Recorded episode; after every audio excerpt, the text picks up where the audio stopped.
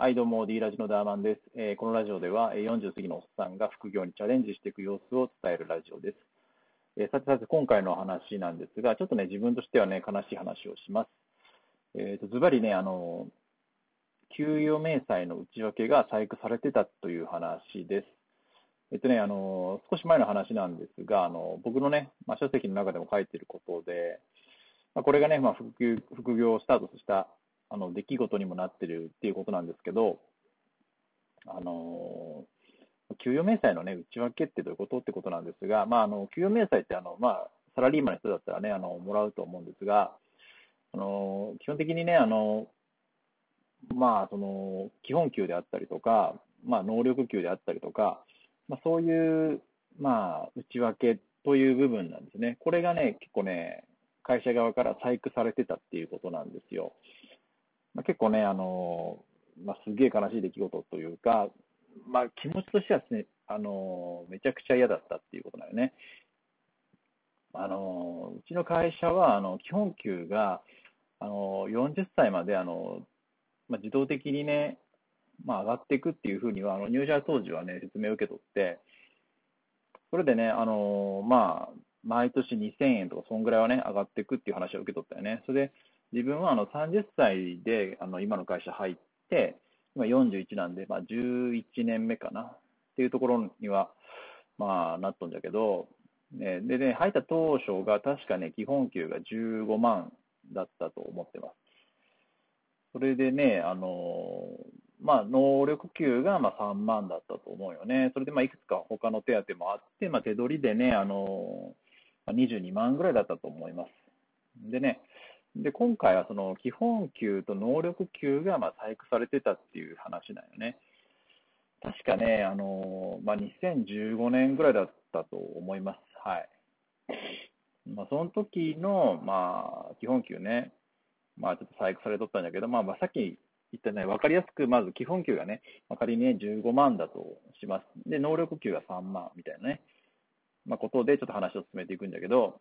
で、その、まあ、それが仮に2015年だとして、でね、その翌年の基本給が、なんと、14万8000みたいな形で、ちょっと2000円ぐらい減っとったよね。で、能力給が3万3000みたいな感じで、これが3000ぐらい増えとったよね。で、この違いって、なんていうかね、あの、もう合算したら、あの、15年が18万で、16年が、まあ、18万1000みたいな形になるんよね。でけ、総合的に見たら1000円増えとんだけど、でも、これってね、なんかもやっとしません？なんか10 16年度？てか14万8000の基本給になってるってこと自体がちょっとおかしいなと思って、当初の話で、あのー、基本給は今40歳までは上がり続けるよっていう話はね、受け取ったよね。それがなんかあのー、その当時はね、まあ別に40いってないし、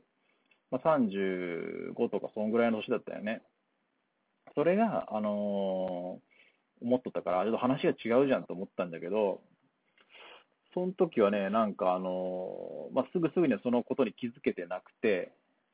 あのー、まあ、話すタイミングを逸してしまったというか、結局もう話せずじまいで終わってしまったよね。まあ、ななんだろうね、なんでこういうことになっとんかなっていうのは後で気づいてからすげえね、もやもやしたっていうのはあるんよね。だけどまあそれで、あの、会社の方針がね、変わったとかで一言言われたら、まあそれまでなんかもしれんけども、すごくね、こういうことされたらね、なんか気分が悪いよね。なんかちゃんと説明せずに、なんかしれっと変えとくっていうのはもう本当に、なんかあの、まあ従業員というに対してちょっとなんか、まあ、失礼というかね、そういうことは思うけどね、まあ、結局経営者が、経営者側の判断として別に言うほどのことではないと思ったんかもしれんけど、ちょっと嫌な出来事だったなと思うよね。結局のところっていうのは、その、会社っていうのは、その、社長のものじゃけ、まあ、社長がね、どうこうしてもね、いいっていう考えなるかもしれんね。大企業で、上昇、まあ、上場とかしたら、まあ、その株主のもんかもしれんけど、基本はね、社長のものだって、思うよね。まあ、だからね、自分のその給与っていうのも簡単にコントロールされてしまうっていうことだよね。まあ、だから、まあちょっと結論としては、まあ副業していこうと思う。自分でね、もうお金稼いでいこうっていうことですね。まあ、コントロールされたら、もう挙句の果てにはね、まあ、その先にはリストラとかもあるかもしれないし、まあ、そういった時のためにちょっとまあ保険をかけて、まあ、副業っていうのをしていこうっていう話ですね。まあ、それがきっかけで、ちょっと自分は、あの、お金稼いでいこうっていうふうには思いましたね。うん。まあ、すごくね、そういうのをバネにして、ちょっと今やってるというのが、うん、今現在ですね。うん。もうちょっとね、副業早くやっておけばよかったなと思ってます。はい。というわけで今回のラジオは以上です。また次回のラジオで会いましょう。じゃあの。